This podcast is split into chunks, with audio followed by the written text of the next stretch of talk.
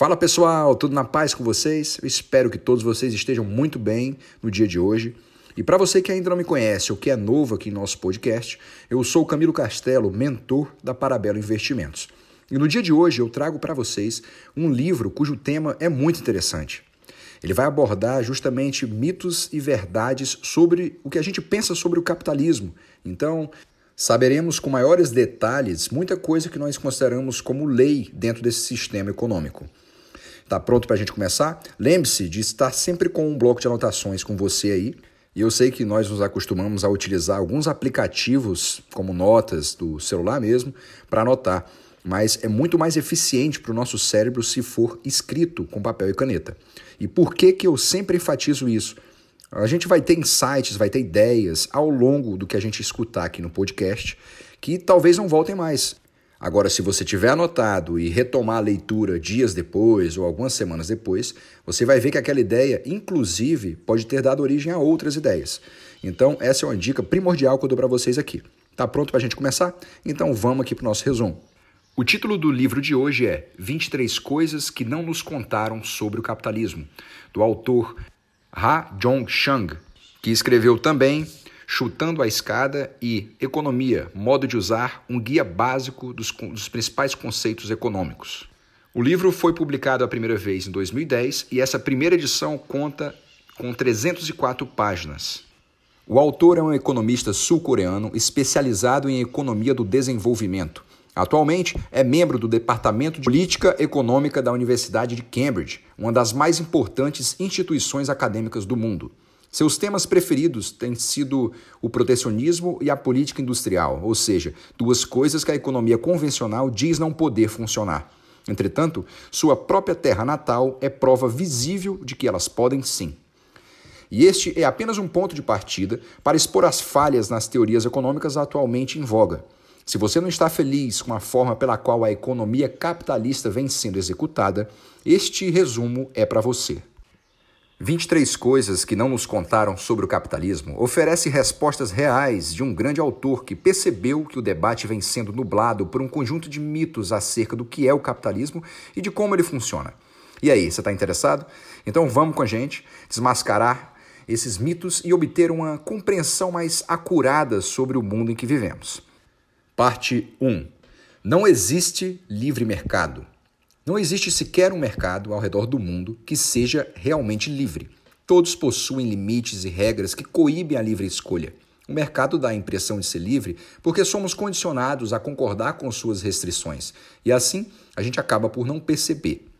A definição de liberdade não é objetivamente possível. Trata-se, na realidade, de um assunto político, os economistas que alegam defender o livre mercado das interferências estatais mentem descaradamente.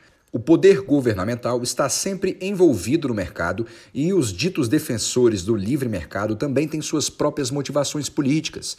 Para entender o capitalismo, o primeiro passo consiste em perceber que livre mercado é nada mais do que um mito. Parte 2. A gestão das organizações empresariais não deve priorizar os interesses de seus proprietários. Os acionistas, embora sejam os donos das organizações, tendem à instabilidade e, dentre os stakeholders, são os que menos se preocupam com o futuro da empresa.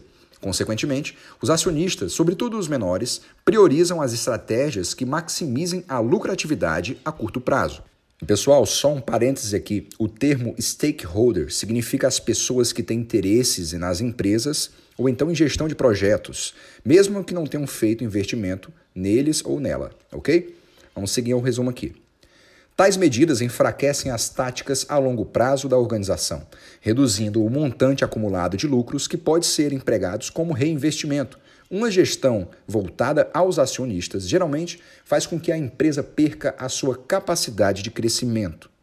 Parte 3. Os salários pagos aos trabalhadores dos países ricos deveriam ser menores. A diferença salarial entre as nações ricas e as pobres não é nada causada pelo nível de produtividade mas pelo controle imigratório. Se não fosse por isso, a maioria dos assalariados nos países mais ricos seria substituída pelos seus pares dos países periféricos. Dito de outra forma, são as decisões políticas que definem os níveis salariais dos trabalhadores. Para que a sociedade seja justa, é preciso rejeitarmos o mito segundo o qual os cidadãos são pagos conforme algum suposto valor individual. Devemos nos lembrar de que tudo o que temos em nossas vidas não é, pura e simplesmente, resultado direto de nossos esforços. A sociedade a que pertencemos é o verdadeiro fator determinante para isso. Parte 4. A máquina de lavar é mais revolucionária do que a internet. Ao refletirmos sobre as mudanças, tendemos a encarar as recentes como se fossem as mais transformadoras e revolucionárias.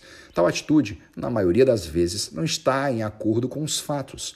Os recentes avanços tecnológicos na área das telecomunicações não são tão impactantes e revolucionários quanto aqueles que tiveram lugar nos últimos 25 anos do século XIX, sobretudo a telegrafia com fio. Sob a perspectiva das consequentes alterações sociais e econômicas, o advento da internet não teve a mesma relevância que a invenção de certos eletrodomésticos, como a máquina de lavar. Tais aparelhos foram decisivos para diminuir a quantidade necessária de trabalho para a realização de tarefas domésticas, possibilitando que as mulheres entrassem também no mercado de trabalho, oferecendo a sua mão de obra. Ao analisar o passado, não podemos, de modo algum, ser anacrônicos, desvalorizando o velho e supervalorizando o novo, pois isso nos faz tomar decisões erradas acerca da política econômica, das políticas empresariais e até de nossas carreiras. Parte 5. Se você esperar o pior das pessoas, então é isso que você terá. O interesse próprio é um elemento poderoso em quase todos os homens. Todavia, não é o único impulso humano. Frequentemente, não é sequer o principal fator de incentivo. De fato, se o mundo fosse cheio de seres egoístas, tal qual encontramos nos livros de economia, ele seria paralisado pois dedicaríamos grande parte do tempo a trapacear, a tentar prender os trapaceiros e a punir aqueles que fossem capturados. Nosso mundo é do jeito que é apenas porque os indivíduos não são tão egoístas quanto a economia de mercado pensa que eles sejam. Precisamos sistematizar um sistema econômico que, embora reconheça que os indivíduos são, na maioria das vezes, egoístas, estimule também outras motivações humanas e desenvolva o melhor das pessoas. Provavelmente, se pressupormos o pior em relação a todos, receberemos somente o que há de pior das pessoas. Parte 6. O controle da inflação não estabilizou a economia. A despeito do fato de que a inflação foi subjugada, a economia global se tornou mais instável. As declarações entusiasmadas a respeito de nosso sucesso no controle dos preços negligenciaram a profunda instabilidade apresentada pelas economias mundiais nos últimos 30 anos. Inúmeras crises financeiras, como a destruidora crise de 2008, levou multidões ao desemprego, à falência e a insuportáveis endividamentos pessoais. Ao focarmos apenas o controle inflacionário, a nossa atenção foi desviada de questões fundamentais como o crescimento econômico e o pleno emprego. Em nome de uma suposta flexibilização na relação patrão-empregado, o emprego e a vida de muitos trabalhadores foram amplamente desestabilizados.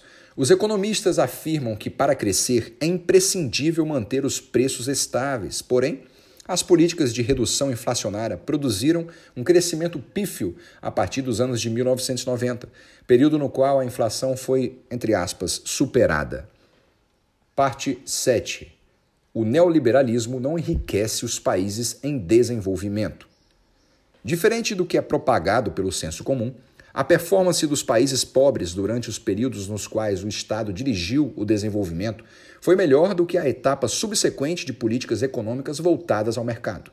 Grandes fracassos foram ocasionados pela intervenção do Estado, porém, os países cresciam a um ritmo mais acelerado, com melhor distribuição de renda e uma menor incidência de crises econômicas. Não é verdade também que as nações mais desenvolvidas tenham alcançado a riqueza graças à política de Estado mínimo. Os registros históricos apontam para o cenário exatamente oposto.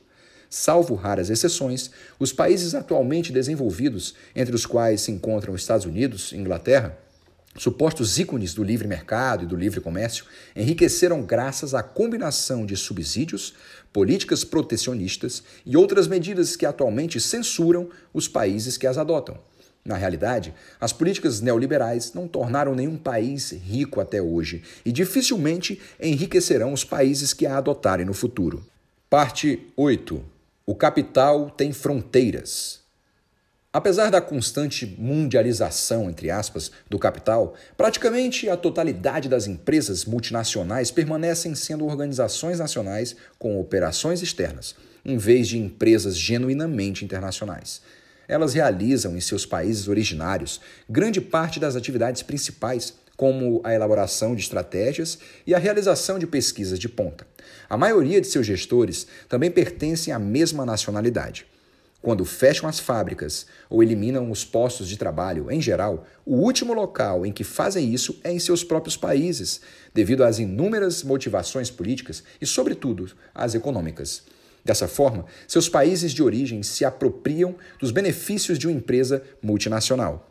Obviamente, a nacionalidade não é o único fator a determinar o comportamento dessas organizações. Porém, não há base nenhuma para acreditarmos que a nacionalidade do capital não tem importância decisiva em suas decisões nos negócios. Parte 9. Não estamos em um período pós-industrial. A afirmação de que estamos vivendo em uma organização social pós-industrial faz algum sentido pelo fato de que a maioria dos trabalhadores, hoje em dia, Atua em escritórios e em lojas e não em indústrias e fábricas. Entretanto, mesmo nesse cenário, o setor industrial continua sendo importante.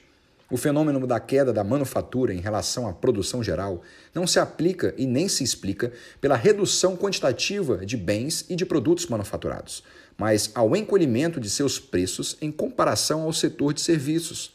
Os serviços apresentaram, nas últimas décadas, um crescimento acelerado em seus índices de produtividade. O principal resultado dessa nova realidade é a desindustrialização. Contudo, a noção de que as nações em desenvolvimento devem ignorar a necessária industrialização e, desse modo, entrar diretamente em uma era pós-industrial é nada mais que uma perigosa fantasia. Os países em desenvolvimento enfrentam sérias dificuldades quando tentam fomentar um aumento de produtividade. Isso faz com que a priorização do setor de serviços seja uma medida ineficaz para gerar crescimento econômico, uma vez que é muito mais complicado exportar serviços. Ao obter receitas limitadas em suas balanças comerciais, as nações mais pobres reduzem sua capacidade de importar tecnologias avançadas. Isso significa, necessariamente, um ritmo mais lento de crescimento. Parte 10. Os Estados Unidos da América não têm o melhor padrão de vida. Os cidadãos americanos gozam de um controle maior sobre os serviços e sobre os produtos que quaisquer outros povos do mundo afora. Entretanto, se considerarmos a enorme desigualdade presente em seu país, essa média não é tão precisa para representar o nível de vida em comparação a outros países de primeiro mundo. Uma profunda desigualdade é também um dos elementos que explicam por que os Estados Unidos possuem péssimos indicadores de saúde e elevadas estatísticas de crimes violentos. Os mesmos valores em dólares compram mais produtos e bens duráveis nos Estados Unidos do que em outros países desenvolvidos. Afinal, a imigração e as terríveis condições laborais de toda a massa de imigrantes contribuem decisivamente para o barateamento dos preços por lá. Além disso, em comparação ao cidadão europeu, o americano médio trabalha muito mais horas por dia. Parte 11. O subdesenvolvimento não é o destino inexorável da África. Os países africanos nem sempre estiveram estagnados. Durante os anos de 1960 e 1970, nos quais todos os supostos bloqueios estruturais ao desenvolvimento já estavam presentes, eles apresentaram desempenhos satisfatórios. Todos os chamados impedimentos estruturais, entre aspas, que travam o desenvolvimento da África, já existiram nos países que hoje são ricos, tais quais a cultura deficitária, um clima ruim, instituições ineficientes, ausência de saída para o mar, questões étnicas, abundância de recursos naturais, etc. Tais condições, ao que parece, só impedem o crescimento econômico das nações africanas na medida em que elas não contam com a capacidade organizativa, institucional e tecnológica necessárias para superar consequências adversas. O receituário neoliberal imposto ao conjunto dos países do continente é o verdadeiro responsável pela paralisia econômica da África nos últimos 30 anos. Parte 12. Os governos podem tomar boas decisões. Os governos podem fazer escolhas acertadas e até mesmo algumas espetaculares. Se mantivermos nossas mentes abertas, enxergaremos diversos exemplos de governos que foram bem-sucedidos em suas escolhas. O argumento segundo o qual as decisões governamentais que afetam a iniciativa privada são piores do que as tomadas pelos próprios empresários é, no mínimo, injustificável. Dispor de informações detalhadas não é garantia de tomar melhores decisões. De fato, pode ser complicado fazer a escolha certa quando estamos muito envolvidos com a situação. Há formas pelas quais os governos podem obter dados mais precisos e, assim, qualificar suas decisões. Além disso, escolhas que são benéficas para as empresas particulares nem sempre são vantajosas para a economia do país inteiro. Consequentemente, ao selecionar vencedores contrariando as sinalizações do mercado, a performance econômica do país pode ser melhorada, principalmente se isso for realizado em íntima colaboração com a iniciativa privada. Parte 13. Enriquecer as pessoas não torna a sociedade mais rica. Embora seja bastante difundida a ideia de que as políticas que favorecem a parcela mais rica da população estimulem o crescimento econômico, essas medidas têm se mostrado ineficientes ao longo dos últimos 30 anos. Logo, a primeira sustentação desse argumento, qual seja a noção de que oferecer um pedaço maior do bolo aos ricos tornará o bolo maior, não faz sentido. O segundo pilar do argumento, entre aspas, a afirmação de que a criação de uma riqueza maior no topo da pirâmide social gotejará e cairá sobre as camadas mais pobres, fecha aspas, tampouco se sustenta. Esse gotejamento acontece, porém, de modo geral, e seu impacto é insignificante. Parte 14. Os executivos norte-americanos custam muito caro.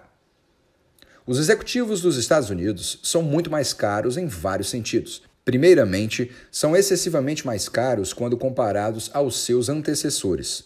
Os atuais CEOs norte-americanos recebem atualmente até 10 vezes mais do que os seus equivalentes dos anos 1960, embora naquele tempo o sucesso das empresas fosse muito maior do que hoje em dia é.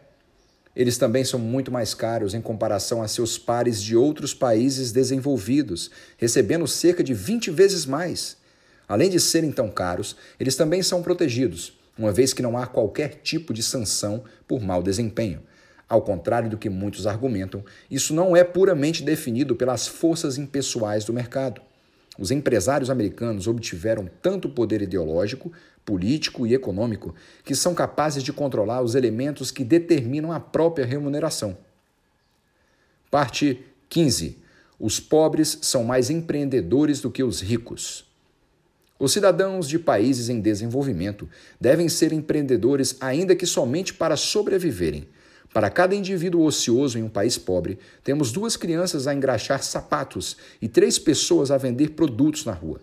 O que causa a pobreza de uma nação não é, de modo algum, a falta de empreendedorismo, mas a falta de tecnologias desenvolvidas e de organizações sociais produtivas, principalmente em negócios modernos. Os crescentes problemas relacionados ao microcrédito, empréstimos de pouca monta destinados a auxiliar o empreendedor a começar o próprio negócio, refletem todas as limitações inerentes ao empreendedorismo individual. Parte 16. O mercado não pode cuidar de tudo. Como a nossa capacidade de compreensão é limitada, nem sempre sabemos exatamente o que estamos fazendo. A realidade é complexa e a nossa habilidade de lidar com ela e intervir é bastante restrita. Portanto, necessitamos deliberadamente reduzir a nossa liberdade de decidir, com vistas a diminuir a complexidade das situações e dos problemas que temos pela frente. Frequentemente, as diretrizes governamentais funcionam principalmente em áreas complexas. Isso não acontece devido ao fato de o governo possuir conhecimentos superiores, mas sim por causa da redução de escolhas possíveis. Isso reduz também a complexidade dos problemas, diminuindo assim as chances de que algo dê errado. Parte 17. A educação formal não é condição suficiente para enriquecer as nações. Há poucas evidências capazes de comprovar que um povo melhor educado gera maiores níveis de prosperidade à sua nação. A maior parte dos conhecimentos adquiridos na escola, na verdade, não apresenta relevância alguma para aumentar a produtividade, embora possibilite que os cidadãos tenham vidas mais independentes e gratificantes. A ideia de que a irrupção do mercado do conhecimento tenha feito crescer definitivamente a importância da educação formal é também enganosa. Em primeiro lugar, o próprio conceito de economia ou mercado do conhecimento apresenta controvérsias, pois o conhecimento sempre foi considerado a fonte principal de riqueza. Em segundo lugar, a partir da crescente mecanização e da desindustrialização, os requisitos de conhecimento podem ter diminuído na maior parte das profissões dos países desenvolvidos. Na prática, não foi demonstrado qualquer relação entre instrução e crescimento econômico. O que importa realmente para determinar os níveis de prosperidade de um país não é o grau de instrução dos indivíduos, e sim a capacidade do país de organizar as pessoas em projetos e empreendimentos de alta produtividade. Parte 18. O que é benéfico para as empresas difere do que é benéfico para os países. Apesar da importância do setor industrial, Outorgar às empresas a máxima liberdade não é bom nem para elas e tampouco para a economia do país. Na verdade, nem todos os regulamentos são ruins para os ambientes de negócios. Em certas ocasiões, do ponto de vista da própria iniciativa privada, é interessante coibir a atuação de empresas, evitando que elas destruam os insumos compartilhados de que todas necessitam, como a força de trabalho ou os recursos naturais. As regulamentações podem, inclusive, auxiliar as empresas, levando-as a realizar coisas que, embora gerem custos a curto prazo, aumentem a produtividade a longo prazo, como fornecer treinamentos aos seus colaboradores. Parte 19. As economias capitalistas, assim como as comunistas, são planificadas. As economias capitalistas, em grande medida, são planejadas. Os governos dos países capitalistas também buscam planificar a economia, embora de forma limitada em comparação à centralização comunista. A sociedade como um todo financia uma parte substancial do investimento em infraestrutura e em pesquisa e em desenvolvimento. Sendo assim, a maioria dos países influenciam diretamente o mercado através do planejamento das ações realizadas pelas empresas estatais. Parte 20. Oferecer oportunidades iguais não é, necessariamente, uma medida justa. Embora seja uma condição necessária para a consolidação da justiça social, a igualdade de oportunidades não é o suficiente. Obviamente, os indivíduos devem ser recompensados por um bom desempenho. No entanto, trata-se de descobrir se eles estão, de fato, competindo em igualdade de condições com seus concorrentes. Se um aluno, tendo fome, não obtém boas notas na escola, não se pode dizer que seu baixo desempenho se deve a uma incapacidade inerente ao conhecimento dele. Nesse caso, a justa concorrência só é atingida quando a criança em questão se alimenta adequadamente, tanto em casa, devido a um nível mínimo de renda familiar, quanto na escola, por meio de uma política de refeições gratuitas. Parte 21. Um Estado forte prepara melhor os seus cidadãos. O estado de bem-estar social, quando bem planejado, pode encorajar os cidadãos a correrem riscos maiores em relação aos seus empregos e serem mais abertos às mudanças. Esse é um dos motivos pelos quais há na Europa, em comparação aos Estados Unidos, uma menor procura por proteção empresarial. Os cidadãos europeus sabem que, ainda que as indústrias fechem por causa da concorrência externa, eles conseguirão manter o mesmo padrão de vida e receber treinamento para exercerem outra atividade profissional. Por outro lado, os norte-americanos estão cientes de que perder o emprego geralmente implica em uma significativa queda em seu padrão de vida, podendo até significar o término de sua vida produtiva. É por isso que as nações europeias de Estado forte, como Finlândia, a Noruega e a Suécia, foram capazes de crescer a um ritmo mais acelerado do que os Estados Unidos, inclusive durante o boom americano pós-1990. Parte 22. O setor financeiro precisa perder eficiência. O principal problema dos atuais mercados financeiros reside em seu excesso de eficiência. A partir das recentes inovações, uma grande quantidade de novos instrumentos foi produzida para que o setor financeiro se tornasse capaz de gerar mais lucros a curto prazo. Todavia, como verificado na crise de 2008, os novos ativos criaram uma maior instabilidade para a economia global. Ao considerarem a liquidez de seus ativos, os financistas reagem velozmente à mudança, fazendo com que seja mais difícil para as empresas dos setores produtivos reter o capital necessário para o seu desenvolvimento a longo prazo. Essa diferença de velocidade deve ser reduzida o quanto antes, ou seja, é necessário diminuir a eficiência do mercado financeiro. Parte 23. Os economistas são dispensáveis. A realização de uma boa política econômica não demanda a atuação de bons economistas. Basta observar que os burocratas que têm obtido sucesso não são economistas. Durante os tempos das vacas gordas, tanto a política econômica da Coreia do Sul quanto a do Japão foram comandadas por advogados. Na China e em Taiwan, ela tem sido dirigida por engenheiros. Isso, por si só, comprova que o êxito econômico não requer profissionais bem treinados em economia, principalmente se for do tipo neoliberal. De fato, durante os últimos 30 anos, o crescimento da influência do pensamento neoliberal resultou em ineficiências atrozes, como os baixos índices de crescimento, crescente instabilidade econômica, aumento da desigualdade, que culminaram na desastrosa crise de 2008. Conclusão: a tarefa intimidante que temos diante de nós é reconstruir completamente a economia mundial. As coisas não só estão tão ruins quanto estiveram durante a Grande Depressão, porque os governos sustentaram a demanda por meio de enormes gastos deficitários e do relaxamento da oferta de dinheiro. Os governos também evitaram a corrida aos bancos por intermédio de expansão do seguro de depósitos e do resgate de muitas instituições financeiras. Sem essas medidas e o aumento substancial nos gastos com o bem-estar social, nós estaríamos atravessando uma crise econômica muito pior do que a da década de 1930. Há pessoas que acreditam que o sistema de livre mercado atualmente dominante é basicamente confiável. Elas pressupõem que fazer pequenos ajustes será uma solução suficiente para a nossa situação. Um pouco mais de transparência aqui, um pouquinho mais de regulamentação ali e algumas pequenas restrições nos salários dos executivos acolá. No entanto, as suposições teóricas e empíricas fundamentais por trás da economia de livre mercado são altamente questionáveis. Nenhuma outra coisa que não seja uma total reconceitualização da maneira como organizamos a nossa economia e a nossa sociedade será aceitável. Então é isso, pessoal. Chegamos aqui ao fim, à conclusão de mais um podcast. Eu confesso para vocês que esse livro em si possui uma linguagem bastante formal ou até um pouco mais rebuscada, de difícil compreensão. Eu peço, por favor, que se vocês tiverem qualquer tipo de dúvida em relação ao livro, ao termo, ou até mesmo em relação ao autor, podem entrar em contato comigo através do WhatsApp, do Telegram ou mesmo no direct do Instagram.